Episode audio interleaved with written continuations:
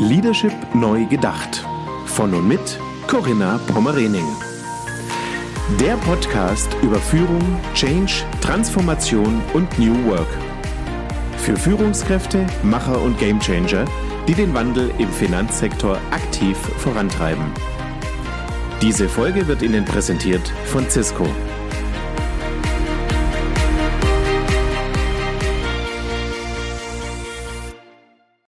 Herzlich willkommen zu meinem Podcast Leadership Neu Gedacht. Mein Name ist Corinna Pomorening und ich freue mich auf ein spannendes Gespräch mit Dr. Bernhard Lingens. Guten Morgen, lieber Bernhard. Schönen guten Morgen, Corinna.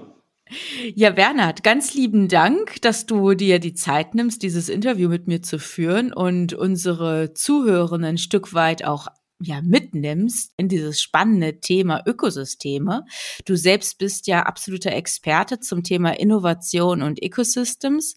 Du bist akademischer Forscher, Berater für verschiedene Unternehmen in die in diesem Themenfeld und bist auch als Start-up-Investor tätig. Das klingt extrem spannend und abwechslungsreich. Ja, danke schön. Ich meine, das hat sich eigentlich alles so ein bisschen ergeben. Und für mich geht es immer darum, dass ich lerne und dass ich mich weiterentwickle. Und das sind, glaube ich, verschiedene Facetten von dem gleichen Aspekt, denn akademische Forschung macht keinen Sinn ohne die Praxisnähe. Und Praxisnähe kann kommen über Beratung, dann sieht man relativ viel, aber man macht es nicht selber. Und gerade beim Thema Investing oder auch wenn man selber gründet, hat man halt die Chance auch selber herauszufinden, was funktioniert und was nicht funktioniert. Ja, spannend. Ja, Bernhard, wir wollen auch gleich beginnen. Sag noch ganz kurz, wo sitzt du? Wo hast du deinen Unternehmenssitz und deinen Wohnort? Ich sitze in Rorschacher Berg am Bodensee. Wie schön. Und schaue gerade auf den halbdiesigen See. Ah ja, okay. Aber zum Wochenende soll es aufklaren? Ich hoffe es. Ja. Also, es wird langsam Zeit. Wir drücken die Daumen.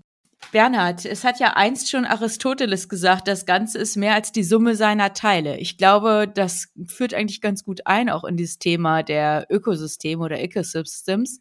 Kannst du uns vielleicht aus, ja, aus deiner Perspektive und auch mit deinem wissenschaftlichen Hintergrund vielleicht so ein bisschen, ja, erläutern, ein bisschen skizzieren, was genau ein Ökosystem ist? Und vielleicht kannst du es auch damit verbinden, uns aufzuzeigen, was sind tatsächlich dann auch die bedeutenden Chancen? Ja, ich muss mich da vielleicht bei den Hörern gleich mal entschuldigen, weil der Einstieg ist dann sehr akademisch, aber er ist auch extrem wichtig und sehr praxisnah, weil gerade in der Praxis gibt es sehr viele Konzepte und Buzzwords zum Thema Ökosysteme. Und vier Leute sprechen von Ökosystemen und meinen fünf verschiedene Dinge. Und das Lustigste ist, dass häufig bestehende Konzepte neu geframed werden als Ökosystem. Und die Leute wollen dann einen Ökosystemexperten haben, aber dabei könnten sie einfach jemanden fragen, der das schon seit 20 Jahren unter einem anderen Namen macht. Und deswegen ist diese Begriffsdefinition so wichtig. Und man sieht eigentlich so vier Hauptkonzepte, von denen zwei weitestgehend Buzzwords sind. Das eine sind eben die ja, Industry Ecosystems, wird es gerne genannt. Im Regelfall ist es eine andere Beschreibung für Marktsegment. Also Versicherungen bauen das Ökosystem Wohnen auf. Das ist im Prinzip das Marktsegment Wohnen, in dem man irgendwie aktiv wird. Wie gesagt, früher hätte man Marktsegment gesagt oder man hätte Branchenumgebung gesagt. Genauso wie das Startup Ecosystem in Zürich sind da die diversen Akteure im Bereich Startups. Auf der anderen Seite haben wir diese Knowledge Ecosystems. Mhm. Und das sind letztlich Netzwerke oder Zusammenschlüsse von Firmen, um Wissen auszutauschen. Früher hätte man dazu gesagt Industriecluster, Interessenverband, Networking-Event auf Neudeutsch. Und jetzt sagt man Ecosystem. Und auch das ist lustig, weil dann kriegt man Anfragen von Leuten, die sagen, ja, wir bauen gerade ein Ecosystem auf in der Region XY. Können Sie uns da helfen? Dann merkt man, ja, die bauen da halt einfach eine Industriegemeinschaft auf von ein paar Firmen, die Wissen austauschen. Ja, fragt einen Clustermanager, der das seit 20 Jahren macht, da braucht ihr keinen Forscher. Und das dritte und vierte Konzept sind tatsächlich echte Konzepte. Das eine davon sind die Plattformökosysteme, aber das ist auch nicht neu. Also wir sind umgeben von Plattformökosystemen. Das sind letztlich digitale Marktplätze wie Amazon, Airbnb, Uber zum Beispiel, Dating-Plattformen, WhatsApp, Facebook, der iTunes Store und so weiter, App Stores, immer die gleiche Logik. Letztlich sind es einfach digitale Marktplätze, wo Angebot und Nachfrage gekoppelt werden oder zusammengebracht werden. Und das Entscheidende hier ist einfach der sogenannte Netzwerkeffekt. Das heißt, je mehr Anbieter ich habe, zum Beispiel bei Amazon, je mehr Händler ich habe, die auf Amazon anbieten, desto attraktiver wird die Plattform für den Kunden, weil er mehr Auswahl vorfindet. Desto mehr Kunden werden natürlich die Plattform nutzen Und wenn mehr Kunden die Plattform nutzen, wird es auch wiederum interessanter für den Händler. Deswegen werden wir mehr Händler auf der Plattform sehen. Das wird wieder zu mehr Kunden führen und man merkt den Effekt. Und das heißt, das ist ein rein quantitativer Effekt, aber dieser Netzwerkeffekt skaliert sich praktisch dann selber. Und dadurch können Plattformökosysteme disruptiv werden. Aber das können sie eben nur, wenn die kritische Masse erreicht wird. Wenn ich drei Anbieter habe und zwei Nachfrager, brauche ich kein Plattformökosystem. Ich brauche also eine gewisse kritische Masse auf beiden Seiten und dann skaliert das Ding von selber und kann dadurch ganze Branchen disruptieren. Und das ist eigentlich der disruptive Charakter eines Plattformökosystems. Aber wie gesagt, das ist kein neues Konzept. Und das vierte Konzept sind eben die Innovationsökosysteme, wo ich sage, ich will eigentlich eine Innovation schaffen, die ich allein nicht schaffen kann. Dafür aber müssen gewisse Inhalte entwickelt werden, die ich eben selber nicht machen kann, weil ich habe die Fähigkeiten, die Ressourcen nicht. Und deswegen machen das Partner.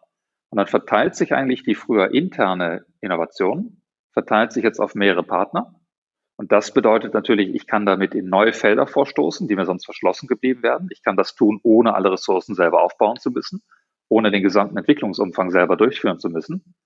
Aber auf der anderen Seite habe ich natürlich eine starke Abhängigkeit von den Partnern. Wenn einer von denen nicht entwickelt, bricht alles zusammen.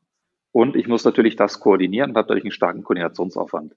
Und durch diese Abhängigkeit kann ich die Partner natürlich auch nicht mit harten Verträgen zum Beispiel steuern, denn die wissen genau, die sind abhängig von ihren Partnern, die sind abhängig von mir als Orchestrator, die haben ein gewisses Innovationsrisiko, die werden sich nicht mit einem harten Zulieferervertrag knebeln lassen. Und genau deswegen haben wir eher ein Setting auf Augenhöhe, was stärker durch Vertrauen gebildet wird. Und das heißt, hier ist die Herausforderung Koordination, Steuerung dieser Partner. Und beim Plattformökosystem ist es harte Skalierung und der einzelne Partner ist mir egal. Das war jetzt ein etwas langer Monolog, aber ich hoffe, dass es ein bisschen Klarheit reinbringt, diese vier verschiedenen Konzepte.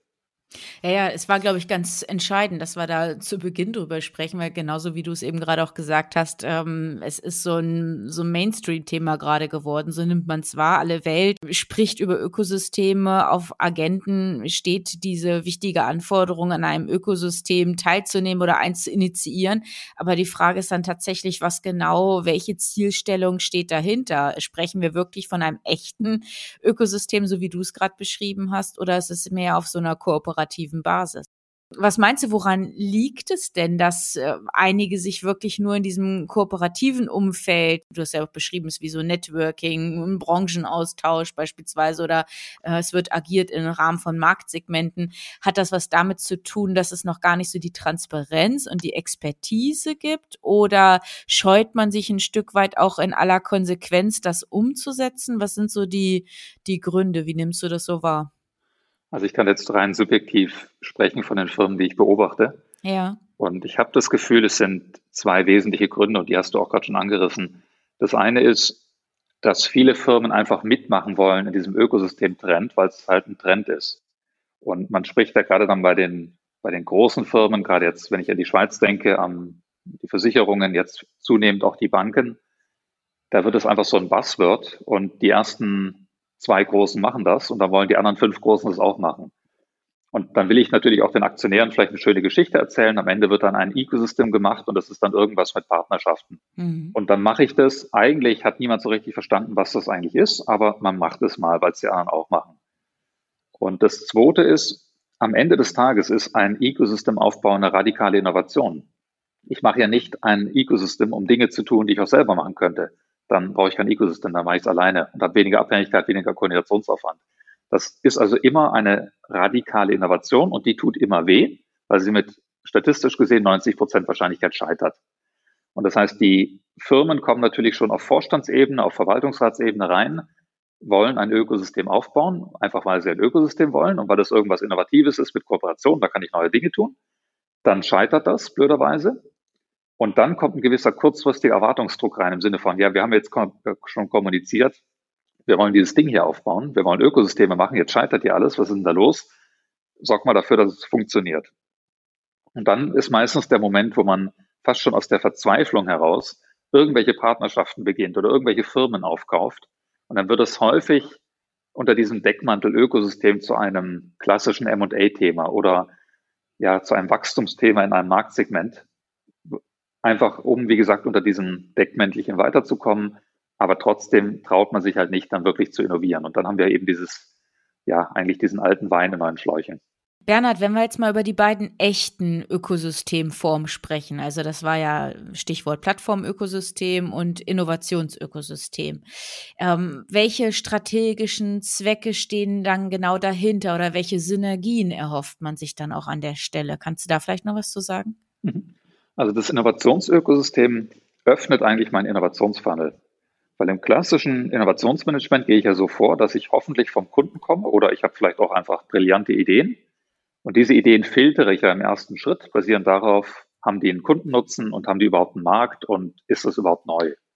Und dann kommt meistens ja der nächste Filterschritt und der ist klassischerweise, können wir das selber machen? Ja, nein. Und wenn wir jetzt sagen, nur das können wir aber gar nicht, dann machen wir es nicht.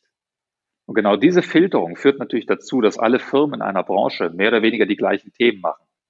Denn zehn Banken haben ja alle zehn ungefähr die gleichen Fähigkeiten. Also die eine Firma in einem bestimmten Marktsegment kann ja nicht fundamental andere Dinge als die anderen. Und die werden deswegen immer auf die gleichen Themen filtern. Und dann machen eigentlich alle mehr oder weniger die gleichen Innovationen. Das können wir gerade in der Automobilindustrie oder in anderen Reifenindustrien ja sehr gut beobachten. Und jetzt kommt genau das Innovationsökosystem ins Spiel an dieser Stufe. Denn anstatt zu sagen, ah, da ist was, das will der Kunde, das hat auch einen Markt, aber ich kann es nicht, deswegen mache ich es nicht, sage ich, ich mache es trotzdem. Aber das, was ich nicht kann, das bringen ja die Partner rein. Und das heißt, an dieser Stelle öffne ich meinen Innovationsfunnel und ich schaffe natürlich mehr Möglichkeiten zu wachsen, um mich auch von der Konkurrenz zu differenzieren. Und das ist die Kernlogik vom Innovationsökosystem. Und so kann man es auch eigentlich ins, ins klassische Innovationsmanagement einbetten. Und beim Plattformökosystem ist es schlichtweg ein neuer Vertriebskanal, den ich aufbauen möchte. Denn wenn ich das schaffe, wenn ich wirklich schaffe, ein Plattformökosystem aufzubauen, was über den Netzwerkeffekt selber skaliert, kann ich natürlich branchendominierend werden. Oder aber ich kann partizipieren an einem branchendominierenden Plattformökosystem. Und das heißt, hier habe ich schlichtweg eine Vertriebslogik, um bestehende Produkte sehr schnell und sehr dominant skalieren zu können. Hm. Aber ist es denn tatsächlich noch realistisch, dass man beispielsweise gegen diese riesen Plattformsysteme, die es ja schon gibt von Amazon etc., dass man da überhaupt noch jetzt äh, eine Alternative aufbauen kann? Ja, das ist genau der Punkt. Also natürlich, es gibt ja viele Felder. Zum Beispiel in der Schweiz gibt es Hypothekarvergleichsplattformen, wie zum Beispiel Moneypark, die hochkommen. Das sind ja auch Plattformökosysteme oder im Versicherungsumfeld Comparis zum Beispiel also es gibt ja viele, oder zum Beispiel auch bei Umzügen, Movu als Startup, die ja ein, eine Plattform aufgebaut haben für Umzüge. Ich kann natürlich in ganz vielen Subfeldern Plattformökosysteme aufbauen. Und da wird, ich glaube nicht, dass Amazon in absehbarer Zeit äh, Umzüge anbieten wird. Das heißt, da gibt es schon noch genug Marktsegmente, in denen man ein solches Plattformökosystem aufbauen kann. Aber klar ist natürlich schon, häufig baut man dann das vierte Plattformökosystem auf in einem Marktsegment obwohl es schon drei andere gibt. Naja. Und die Verlockung ist halt hier zu sagen, ah ja, das ist ja ein Produkt, äh, das kennt der Kunde schon, da können wir einen schönen Business Case ausrechnen und dann gehen wir zu unserem Top-Management, sagen, hier der Hypothekarmarkt in der Schweiz, der ist so und so groß, davon holen wir uns ein Prozent Marktanteil, dann haben wir so und so viel Millionen und dann ist das ganze Ding so und so viel wert. Und dann sagt das Top-Management, brillante Idee, äh, klare Rechnung, verstehe ich, da investieren wir jetzt. Aber die Kernfrage ist ja nicht, will der Kunde das Produkt, was ich über mein Plattformökosystem verkaufe, denn das kennt er ja logischerweise schon. Die Frage ist, erreichen wir die kritische Masse? Und wenn es schon zwei andere gibt in dem Feld, dürfte das ziemlich eng werden. Mhm. Also ich habe deshalb jetzt äh, so gezielt nachgefragt und auch Amazon erwähnt, weil ja eigentlich äh, ziemlich bewusst ist, wenn wir jetzt mal auch fokussiert über den Finanzsektor sprechen. Ich richte mich ja vor allem auch an die Zuhörer aus dem Finanzsektor, dass gerade die GAFAs oder nehmen wir auch mal die Plattformanbieter aus äh, Asien, dass die schon versuchen, branchenübergreifend und auch hier im Rahmen des äh, Finanzangebotes auch aktiv zu werden. Äh, gibt natürlich da ganz unterschiedliche Vorstöße. Teilweise gibt es schon Banklizenzen, die sich dort ähm, ja angeeignet oder beantragt worden sind, die schon vorliegen. Dass natürlich die Gefahr ist, dass so eine ja schon ausufernde, omnipräsente Plattform wie jetzt beispielsweise beispielsweise Amazon oder Alibaba, dass die natürlich dann auch ihre Marktposition nutzen, um ja jedes Pflänzchen, was vielleicht aus anderer Stelle oder an anderer Stelle entsteht, dann auch wieder direkt zu verdrängen. Absolut. Und ich meine, das ist genau der disruptive Charakter des Plattformökosystems. mhm. nämlich über diese Selbstskalierung des Netzwerkeffektes eine Branche aufrollen zu können. Und es ist ja klar, wenn ich schon auf der einen Seite der Plattform viele Kunden habe, habe ich mhm. dort natürlich schon mehr als die kritische Masse erreicht. Naja, und wenn ich dann auf der anderen Seite eine neue Dienstleistung reinkippe, kann die relativ schnell skalieren. Und deswegen ist es genau der Punkt. Ich muss mir als Firma und als traditionelle Firma in unserem Breiten klar machen, natürlich kann ich irgendwelche Kooperationen machen und dann wie eine Bank zum Beispiel, eine Bank, äh, eine Hypothek und eine Versicherung zusammenstecken und über den Zaun werfen und sagen, wir machen jetzt Ökosysteme. Die Gefahr ist einfach, ich werde dann auf der einen Seite überholt von den echten Plattformökosystemen, die über den Netzwerkeffekt kommen, sei das jetzt die etablierten wie Amazon, Alibaba oder vielleicht eine Neugründung. Mhm. Und auf der anderen Seite werde ich überholt von den echten Innovationsökosystemen, die was wirklich Innovatives machen. Die neue Weil, Produkte, neue Services haben. Mhm. Absolut. Und du hast natürlich im Ökosystem über diesen Koordinationsaufwand, über diese Abhängigkeiten, hast du eine hohe Herausforderung, die es schwierig macht, ein Ökosystem aufzubauen, ein Innovationsökosystem, weil du die Partner überzeugen musst, in dieses Setting von Abhängigkeit reinzugehen, dort auch zu bleiben. Mhm. Aber auf der anderen Seite, wenn du es mal geschafft hast, hast du auch einen hohen USP, weil du was wirklich Innovatives hast, was aus dem Markt herausragt. Und deswegen, es sind diese zwei Seiten und viele Firmen landen eben über den vorhin besprochenen Effekt in der Mitte mit der Gefahr, wie gesagt, von rechts und links überholt zu werden. Und Bernhard, wenn wir über diese Variante sprechen der Innovationsökosysteme, gibt es da von deiner Seite auch so eine Empfehlung, wie viel Marktakteure mindestens dabei sein müssen, damit man auch wirklich diesen innovativen Charakter mit all den Vorteilen und Synergien dann auch tatsächlich heben kann? Umgekehrt, also die Logik sollte sein, so wenig wie möglich. Denn ah, okay. Mhm. die zwei Kernprobleme, die ich hier habe, sind Abhängigkeit und Koordinationsaufwand. Ja. Und je mehr Partner ich drin habe, desto höher Umso der Koordinationsaufwand. Hm, Absolut. Ja, okay. hm. Und einfach von der Faustformel her, was wir sehen in einem Corporate-Setting, brauche ich schnell drei, vier, fünf FDE, um drei, vier Partner zu steuern. In einem Startup-Setting vielleicht nur zwei, einfach weil die Startups natürlich weniger ja, interne Hürden zu überwinden haben, doch schlichtweg mehr arbeiten. Also äh, nicht despektierlich gemeint, aber im Startup-Umfeld wird halt 70 Stunden die Woche gearbeitet. Das ist jetzt nicht so, so ungewöhnlich. Das macht der Linienmanager vielleicht nicht unbedingt in einem großen Unternehmen. Ähm, aber vor allem sind es natürlich diese internen Hürden. Aber auf jeden Fall, das ist der Koordinationsaufwand. Und die Abhängigkeit heißt ja, jeder Partner hat einfach ein gewisses Risiko, Probleme zu kriegen, eine, eine Änderung der strategischen Direktive zu haben oder aus irgendwelchen anderen Gründen auszufallen. Und je mehr ich davon habe, desto höher die Wahrscheinlichkeit, dass irgendeiner ausfällt und dass mein Ökosystem dann scheitert.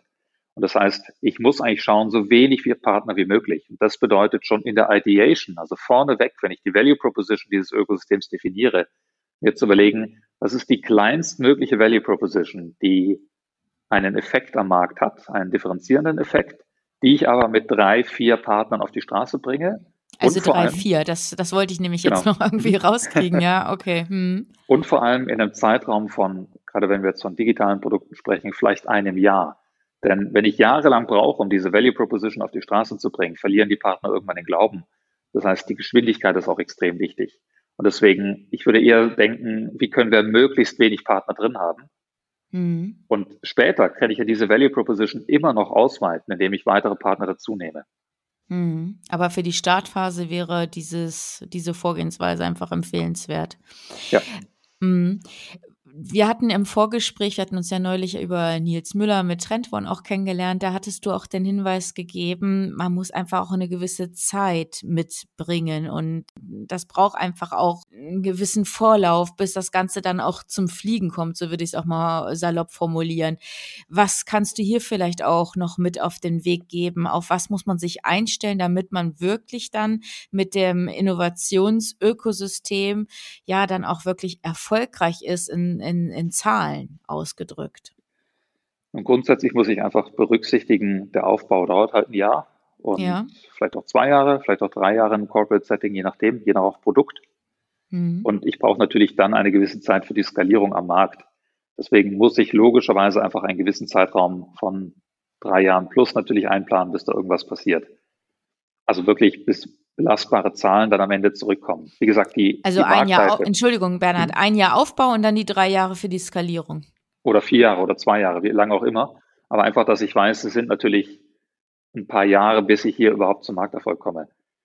Und auf der anderen Seite, es sind radikale Innovationen, also scheitern die mit 90 Prozent Wahrscheinlichkeit. Also wird auch bei mir in der Firma ein Ökosystem scheitern. Ich werde also mehrere aufbauen müssen. Sei es parallel, sei es hintereinander. Und das verlängert meinen Zeithorizont auch nochmal. Und das ist sicherlich schon mal ein Aspekt, den ich mitnehmen muss. Ja, und das andere ist natürlich, wir haben ja gesagt, wir brauchen diese Geschwindigkeit, um innerhalb von Größenordnung einem Jahr dieses Produkt auf die Straße zu bringen. Und viele Firmen sind ja gar nicht bereit, weil ihnen diese Geschwindigkeit fehlt, weil ein Onboarding-Prozess für einen Partner schnell mal sechs Monate dauert. Und ich kann mir im Vorfeld schon mal überlegen, was sind wohl die größten Hürden. Das heißt, ich kann doch schon mal mit meiner, mit meiner äh, Rechtsabteilung sprechen, kann mit denen schon mal abklären, was braucht es, damit wir einen Partner mit einem Zweiseiter anborden können. Ähm, muss man hier vielleicht irgendwelche AGBs ändern? Muss man hier irgendwelche Rahmenverträge vielleicht weglassen? Wie könnte das gehen? Ich kann natürlich auch schon mal mit höheren Managern sprechen im Sinne von, wir brauchen Budget, wir brauchen schnelle Entscheidungswege. Wir können nicht für jedes Onboarding eines Partners drei Hierarchiestufen nach oben gehen und warten, bis in fünf Monaten irgendein CEO oder C-Level ein Okay geben kann. Das heißt, ich kann ja auch schon überlegen, wie kriege ich Budgets, wie kriege ich Entscheidungsräume, auch IT zum Beispiel. Ich kann vielleicht überlegen, was kann die IT-Struktur, was kann sie nicht? Und gibt es vielleicht auch Möglichkeiten, zum Beispiel über externe Partner, ein, ein Onboarding der Partner vorzunehmen? Und all diese Dinge kann ich mir schon mal überlegen, um dann später, wenn es ernst wird, möglichst schnell zu sein. Gute Tipps und gute Hinweise, dass man sich wirklich frühestmöglich mit solchen Anforderungen ja dann einfach auch beschäftigt und das in die frühen Überlegungen dann auch mit einbezieht. 90 Prozent dieser Ideen, dieser Ansätze scheitern. Ähm, warum scheitern sie? Woran liegt das dann? Nun, das ist natürlich generell die Zahl, die für jede radikale Innovation gilt. Also für alles, was weggeht vom Kerngeschäft und was für die Firma und was für den Markt eine gewisse Novität hat. Also es bezieht sich auf allgemeine Innovation, jetzt nicht nur auf Ökosysteme. Genau, weil du musst unterscheiden, inkrementelle Innovation, also dieses Fortschreiben des Kerngeschäftes, wenn wenn ein Automobilhersteller die nächste Generation seines Fahrzeugs auf die Straße bringt, mit ein paar PS mehr und ein bisschen weniger Verbrauch, diese sogenannte inkrementelle Innovation, die geht eigentlich in 100 Prozent aller Fälle auf, weil das ist ja die Fortschreibung des Kerngeschäftes. Aber Ökosysteme machst du ja im Regelfall nicht inkrementell, denn das ist ja per Definition was, das kann ich selber nicht. Und jetzt hast du immer zwei Kernprobleme. Du hast eine externe Ungewissheit und du hast ein internes Fehlen an Wissen. Externe Ungewissheit heißt schlichtweg, wenn du etwas machst, was für den Markt neu ist, dann weißt du ja gar nicht, ob der Kunde das will. Du weißt gar nicht, wie die Konkurrenz reagiert. Du weißt nicht, wie der Regulator reagiert. Du weißt nicht, wie der Markt sich über die nächsten vier, fünf Jahre, bis diese Innovation wirklich skaliert, entwickeln wird. Du weißt nicht, ob in zwei Jahren die Corona-Krise kommt. All diese Dinge. Und das ist eine externe Ungewissheit. Und die ist natürlich umso höher, je neuer das Produkt für den Markt ist. Und gerade mit Innovationsökosystemen will ich ja per Definition ein für den Markt neues Produkt machen. Und natürlich habe ich dann dadurch die externe Ungewissheit. Und auf der anderen Seite stoße ich ja natürlich in ein Themenfeld vor, was per Definition für mich auch neu als Firma ist. Ich habe also wenig Wissen dazu und ich habe damit nicht das Verständnis. Und der Teufel liegt halt im Detail. Ich lerne erst im Prozess und gewinne neue Erfahrungen. Und zu Beginn habe ich das einfach noch nicht. Und das sind die zwei Kernprobleme, die habe ich bei jeder radikalen Innovation und natürlich damit auch bei Ökosystemen. Und jetzt möchte ich mich nicht äh, festnageln auf diese 90 Prozent, vielleicht sind es ja auch nur 70. Aber es ist auf jeden Fall sicherlich nicht eine Erfolgsquote von 90 Prozent. Okay. Hm. Naja. Ja, vielen Dank für die Ausführungen. Bernhard, ich würde gerne nochmal auf die unterschiedlichen Rollen in einem Ökosystem eingehen. Du hattest vorhin schon erwähnt oder hast den Begriff Orchestrator genannt.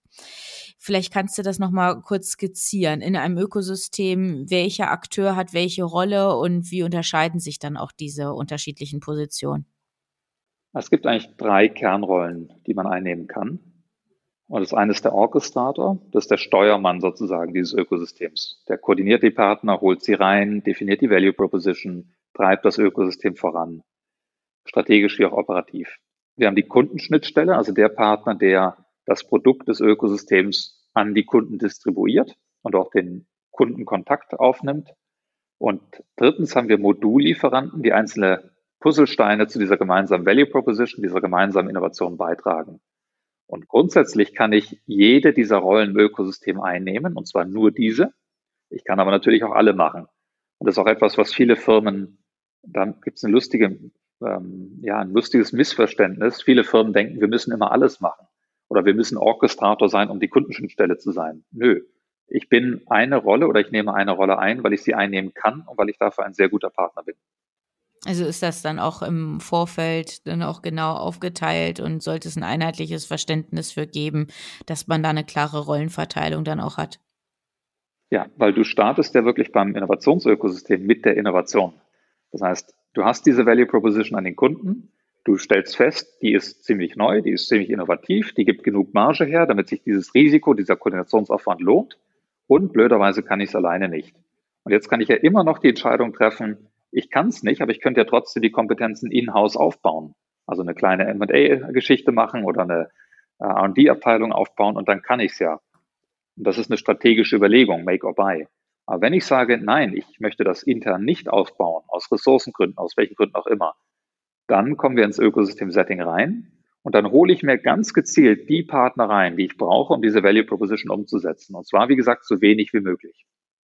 Ja, super spannend. Bernhard, vielleicht noch mal in eine andere Richtung gefragt. Das Stichwort Change, ähm, Kulturfrage. Wie wichtig ist auch im Zusammenhang mit dem Aufbau eines Ökosystems genau dieser Aspekt der, des Change-Prozesses? Also, dass man hier auch wirklich solche Themen auch mit auf die Agenda nimmt und das auch ähm, von Anfang auch mit einplant und berücksichtigt.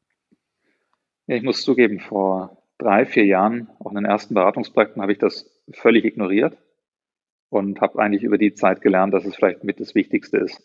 Aus dem ganz einfachen Grund, das Ökosystem soll ja etwas machen, was per Definition neu ist. Und neu für die Firma heißt halt auch ganz häufig, dass die Firma das nicht will.